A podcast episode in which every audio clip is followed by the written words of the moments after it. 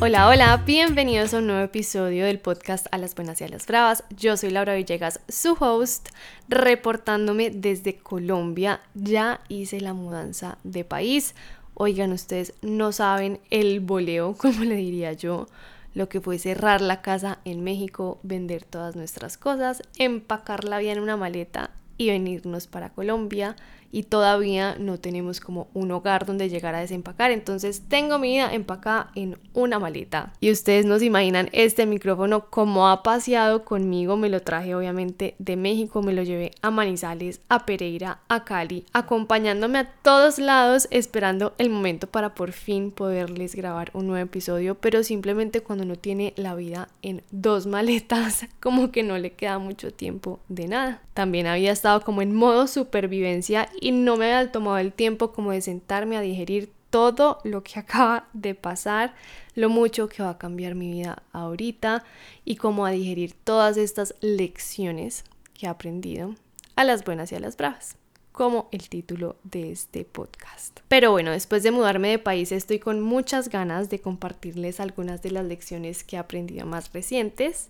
porque vender todo, empacar toda mi vida realmente es una experiencia que me ha dejado muchísimas enseñanzas y una de ellas es acerca de tomar decisiones difíciles. A raíz de lo que les he compartido en mi Instagram sobre esta mudanza, he recibido varios creo que decenas de mensajes preguntándome cómo sabía que esta era la decisión correcta para tomar, que están pasando por situaciones similares y no saben qué decidir, que quieren terminar una relación y no saben si irse, que quieren terminar un trabajo y no saben qué hacer, en fin, que les cuesta muchísimo saber qué decisión tomar. Entonces aquí vengo con algunas metodologías para saber tomar la mejor decisión posible para quienes les cuesta tomar decisiones, para quienes sienten que siempre habrá algo mejor, entonces prefieren esperar y postergar la toma de decisiones para quienes tienen miedo de que la decisión que tomen no sea la indicada, para quienes tienen miedo de tomar decisiones y arrepentirse, pero sobre todo para quienes realmente quieren cambiar algo en su vida y quieren tomar acciones diferentes para que algo cambien, pero no saben muy bien qué hacer.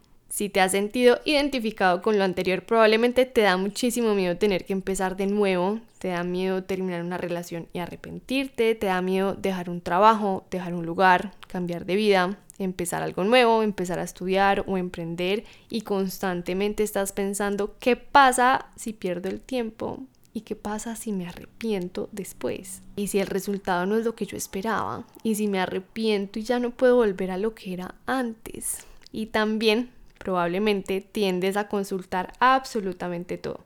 Esto a mí me pasa muchísimo. Preguntarle a las personas si les gusta la pinta de ropa que te pusiste o no, consultar antes de comprar algo o no, preguntar muchas opiniones antes de hacer algo o no. Y no estar segura de decidir algo por ti sola o solo porque sientes que de pronto solo tu criterio no es suficiente para saber si es la decisión correcta. Bueno, la verdad es que acabo de escribirme. Siempre he sido una persona bastante indecisa con decirles que me cuesta hasta decidir qué pedir en los restaurantes. Soy de las que pide siempre lo mismo porque me da pánico pedir algo nuevo y que no me guste. Y también yo suelo esperar hasta el último segundo para tomar decisiones, así el afán será una excusa por si lo que sucede después no es el mejor escenario posible. No fue mi culpa, fue culpa de que casi no tuve tiempo para tomar una decisión. Pero lo más curioso es que a pesar de ser una persona indecisa, los últimos dos años he tomado decisiones bastante importantes como irme a vivir a otro país, renunciar a trabajos de oficina, cancelar contratos con empresas, renunciar a muchos trabajos, terminar amistades y ahora la decisión de regresar de vuelta a mi país natal, a Colombia viéndome desde afuera, uno incluso podría decir que soy una persona con determinación porque he tomado decisiones drásticas que han causado cambios muy grandes en mi vida, pero a la hora de la verdad, tomar decisiones no es tan fácil ni tan blanco o negro como pareciera. En fin, empecemos. En primer lugar, como siempre, quisiera que entendiéramos el porqué detrás de nuestra indecisión. ¿Por qué nos cuesta tanto tomar decisiones. Y es que en la incertidumbre es el único lugar y espacio donde no hay absolutamente nada de control. Como antes de elegir un camino, nada es tan certero, no podemos controlar el riesgo, las consecuencias, no podemos controlar el peligro y solamente es cuestión de esperar y confiar a ver qué sucede. El no saber exactamente qué es lo que va a pasar, el no saber cuáles van a ser las consecuencias de irme por un camino o del otro genera mucha incertidumbre y mucha inquietud y esto nos da inseguridad, nos da ansiedad, nos bloqueamos, lo que nos impide al final del día tomar decisiones. A esto también se le conoce como parálisis por análisis, que es cuando intentamos analizar cada uno de los detalles de una posible situación y al final terminamos paralizados, llenos de información, pero sin actuar hacia ningún nuevo camino. Un segundo escenario a paralizarnos o bloquearnos es el hecho de llegar a tomar decisiones impulsivamente, sin antes haber valorado exactamente los impactos que pueden llegar a tener nuestras decisiones.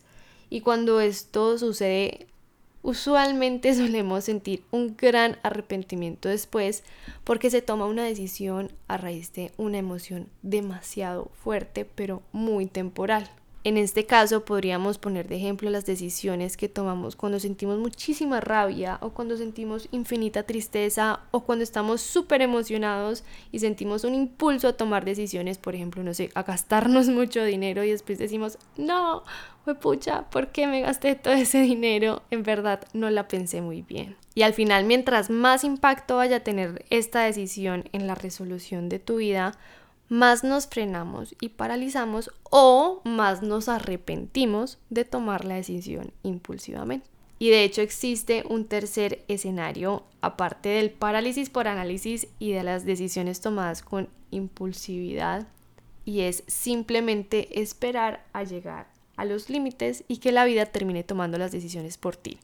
Es decir, tocar fondo, es decir, esperar a que una situación se convierta en un escenario inmanejable, insostenible y prácticamente nos veamos en la obligación de tomar cartas en el asunto. Porque muchas veces ignoramos el hecho de que no tomar una decisión es tomar una decisión. Y las personas que buscamos tomar decisiones al final de cuentas es porque ya estamos cansadas de alguna situación y queremos hacer algo al respecto. Ahora, antes de presentarles las acciones, los pasos a seguir y las resoluciones para poder darle un norte a esos momentos donde nos sentimos tan indecisos, me gustaría entrar un poco en las consecuencias que tiene la inacción. Porque hay veces creemos que tomar una decisión, cambiar algo, sea lo que sea, nos resulta en más costos, en más dolores, en más incomodidad y vemos ese cambio como algo que nos va a traer cosas negativas, cuando en realidad posiblemente ya estamos en una situación que nos causa bastante inconformidad y bastante incomodidad, que aunque sea una situación conocida, no es una zona de confort porque no estamos cómodos. Entonces la inacción nos lleva a un freno en el crecimiento, en el crecimiento de cualquier tipo, personal, en pareja, profesional, familiar, social. La inacción convierte nuestra realidad actual en nuestra realidad a largo plazo y nos hace víctimas de ella como si no pudiésemos hacer nada al respecto. En este caso, obviamente, me refiero a las situaciones que quisiéramos cambiar, pero no hacemos algo al respecto. Hay muchos aspectos de nuestra vida en los que podemos estar muy conformes y que no queremos que absolutamente nada cambie y eso está bien. Y de hecho últimamente me he dado cuenta que hay una relación muy estrecha en la inacción, en el hecho de no tomar decisiones fácilmente con el perfeccionismo, que por cierto será el tema de nuestro próximo episodio, porque cuando queremos tener en cuenta cada detalle, tener en control de cada factor, queremos estar completamente preparados, tener absolutamente toda la información antes de tomar decisiones porque sentimos que debemos resolver todos los escenarios posibles para poder darnos respuestas a las preguntas ¿y si pasa esto? ¿y si me arrepiento? ¿y si no sale bien? Entonces queremos evitar a toda costa el escenario negativo, por decirle así, o el escenario que no queremos que suceda. Lo triste o no triste, pero lo realista es que no hay preparación suficiente que pueda predecir lo que va a suceder. Puedes durar cinco años preparándote y una vez tomes acción puede pasar completamente lo contrario a lo que pensabas porque nosotros no tenemos control sobre la resolución de las cosas. Y al mismo tiempo la indecisión y el perfeccionismo van estrechamente relacionados con la procrastinación. Oigan, yo aquí estoy atando caos porque son cosas que me han caracterizado muchísimo tiempo y que me encanta, no saben como el alivio que es poder encontrarle un nombre y un apellido y una solución a estas situaciones. Y sé que no es solo alivio para mí, sino también para muchos que escuchan estos episodios, porque sé que han encontrado respuestas a preguntas que ni siquiera se habían hecho. Entonces estas tres características que son la indecisión, el perfeccionismo y la procrastinación están estrechamente relacionadas porque aplazamos las decisiones o el hecho de tomar acción hasta la última instancia donde prácticamente se tomen decisiones con afán, con prisa o con muchísima presión y al final prácticamente decidimos esperar a que las cosas se solucionen solas, a que una situación se resuelva por sí misma y esto solo pasa cuando se llega al límite y la vida toma la decisión por ti. Yo digo que la vida lo termina uno escupiendo de las situaciones donde uno no quiere irse por sí solo. La vida te saca de ahí y no a las buenas, sino a las bravas. Hasta ahorita ya hemos visto que probablemente el costo de la inacción a veces es mucho más alto que el de tomar acción. Y ahora quiero presentarte la respuesta que seguramente estabas buscando desde un principio y es cómo saber qué decisión tomar. Cómo saber si debo irme o no, cómo saber si debería renunciar o no, si debería salirme de esta relación o no, si debería cambiar mi vida drásticamente o no, si debería irme a otro lugar a vivir o no, ¿Cómo puedo saber exactamente cuál es la decisión correcta por tomar? Y te juro que a mí me encantaría decirte que tengo una fórmula secreta que predice el futuro y que te puede mostrar exactamente lo que sucedería con cada una de las alternativas, pero como evidentemente no es el caso, te voy a presentar unas tácticas que a mí me han funcionado bastante bien. El primer paso es descatastrofizar las situaciones. Esa palabra se la aprendí a mi psicóloga porque me ha funcionado muchísimo para regular la ansiedad en distintos escenarios. Lo que queremos hacer es descatastrofizar. ¿Esto qué quiere decir? Hay veces que lo que necesitamos no es tener la certeza absoluta de que todo va a salir bien con la decisión que tomemos, sino tener la certeza absoluta de que nosotros vamos a tener las herramientas y las capacidades de sobrellevar cualquiera que sea el escenario que se nos presente. ¿Esto en qué se traduce? En que nosotros vamos a recargar la confianza en nuestra capacidad de sobrepasar, sobrellevar momentos difíciles, en recargar la confianza en nuestra capacidad de sanar, de sobrellevar incomodidades, de saber que aunque nada salga como quisiéramos, seremos capaces de sobrevivirlo. Y esto cómo cambia las cosas. Al nosotros poner ese peso de esa confianza en nuestras propias capacidades, que son capacidades que podemos desarrollar, preparar, investigar, que podemos de hecho desarrollar, lo que hacemos es quitarle la responsabilidad y la carga tan pesada a las decisiones. Pues ya no estamos confiando ciegamente en que los posibles escenarios nos van a resolver o no la vida, que nos van a solucionar absolutamente todo, sino que estamos confiando en nuestra propia capacidad para poder sobrellevarlos. Y este paso funciona para muchísimas cosas en la vida. Por ejemplo, si estás en una relación de pareja, yo nunca voy a poder tener la certeza de que a mí mi pareja no me va a engañar, por ejemplo. Por más que él sea un muy buen hombre y confíe ciegamente en él, yo nunca voy a tener esa certeza. Y los celos, por más que me hagan sentir una falsa sensación de control, no hacen sino amargarme la vida. Entonces, ¿cuál es una posible solución para estos celos, para este control? Es quitarle esa carga a la otra persona o al escenario que pueda suceder y ponérmela a mí, en el sentido en el que yo ahorita soy consciente de que si algo así llega a pasar en mi relación, yo voy a tener todas las capacidades para poder sobrellevar esa situación. ¿Que va a ser muy incómodo? Sí. ¿Que va a ser muy doloroso? Sí.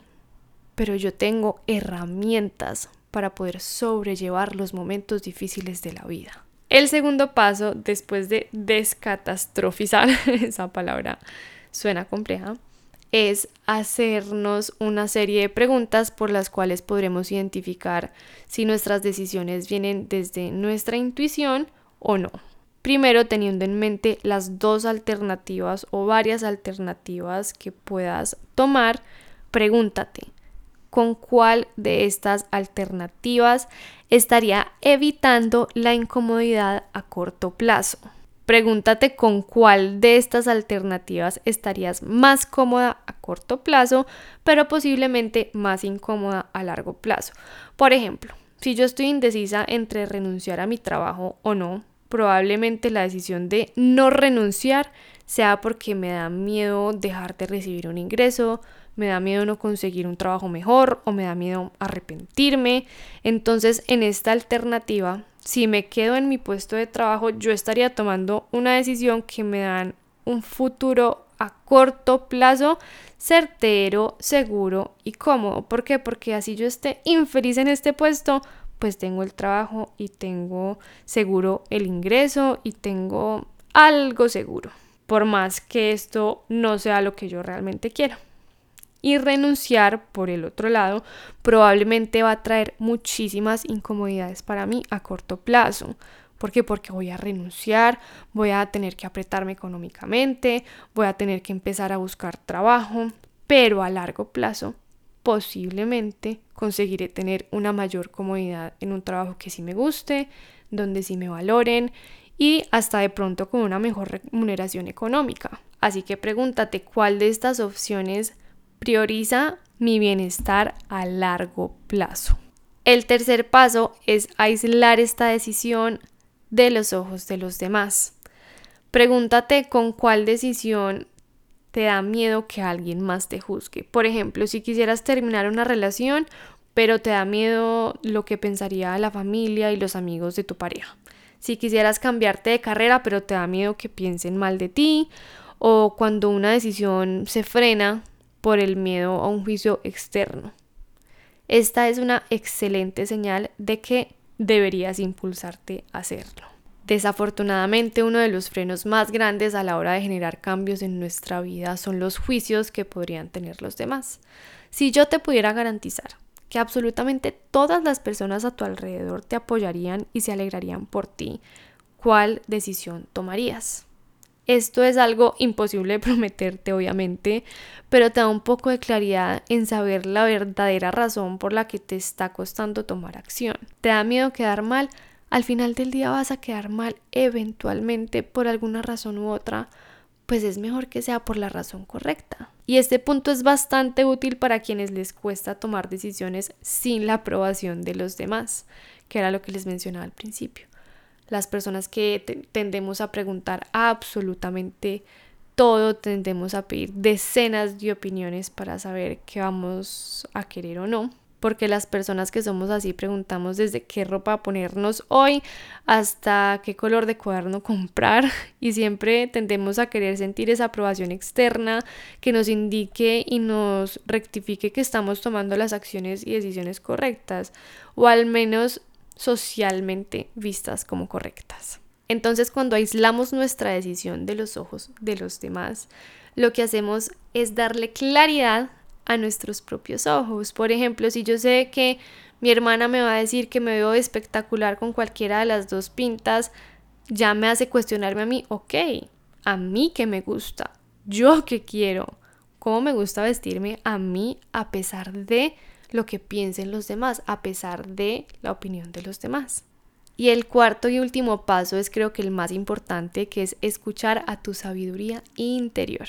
Nuestro instinto tiene una inteligencia superior, nuestro instinto es esa parte de nosotros que tiene un deseo activo de siempre crecer cada día más y es como una brújula que nos direcciona en el camino de nuestra alma, de nuestro ser, de nuestras creencias, de nuestros gustos, de lo que queremos para nuestra vida. Entonces pon atención a qué situaciones te están generando incomodidad, qué situaciones te están pidiendo que te muevas, que tomes acción porque esa es tu intuición hablándote. Hay algo que a mí me gusta mucho creer y es que nosotros no tenemos los deseos y los sueños que tenemos por casualidad.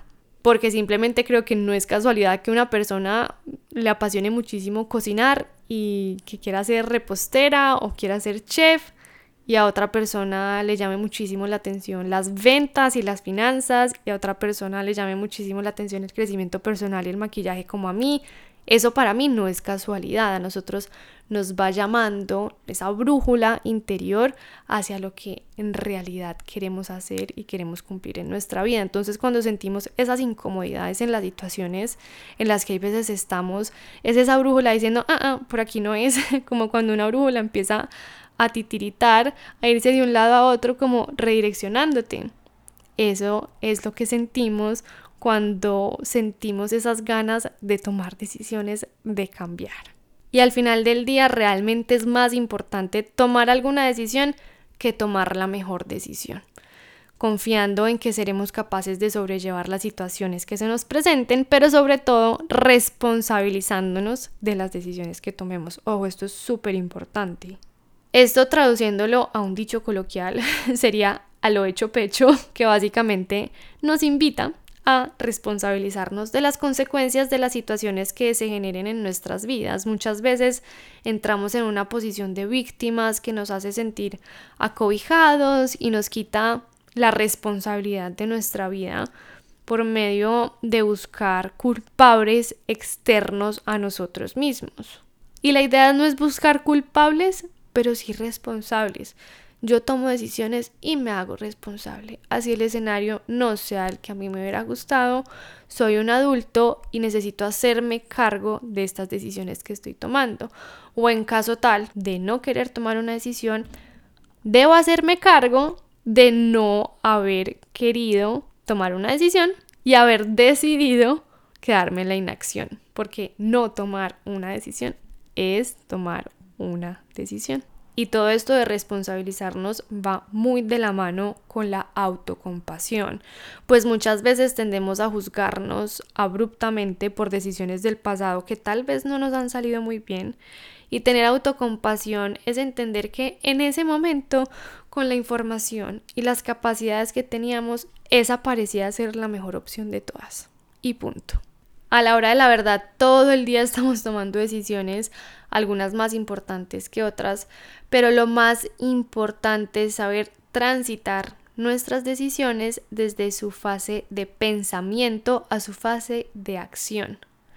La fase de pensamiento de una decisión es cuando lo estamos contemplando, cuando visualizamos las posibles opciones, cuando lo pensamos mucho, cuando recolectamos información y la fase de la acción, que es la más difícil, porque nos invita a llevar a cabo lo que veníamos imaginándonos tanto tiempo, es la fase en la que realmente hacemos algo al respecto. Y al tomar acción no hacemos sino recolectar evidencia de que en realidad tomar decisiones no es tan caótico como nuestra cabeza se lo imagina y de que realmente somos personas con una alta tolerancia a la frustración, al rechazo, a cometer errores y que sí tenemos una tolerancia a la incertidumbre, porque créeme que vas a tomar decisiones que tú crees que es la mejor que te va a cambiar la vida y al final sí te termina cambiando la vida, pero no como tú te lo habías imaginado.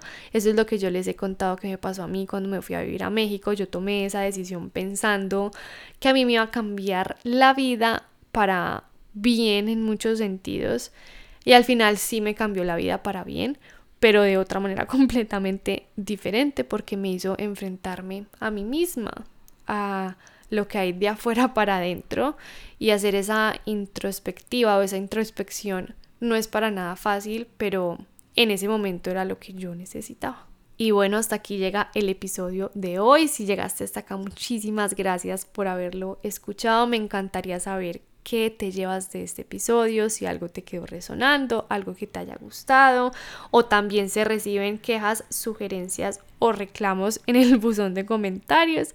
Mentiras, yo sé que ustedes siempre me hacen retroalimentación de una manera súper amorosa, siempre me dicen que les gustó, que se llevaron y por eso les agradezco muchísimo. Me hizo inmensamente feliz haber estado al frente de este micrófono de nuevo y espero nos podamos escuchar muy prontamente. Hasta luego.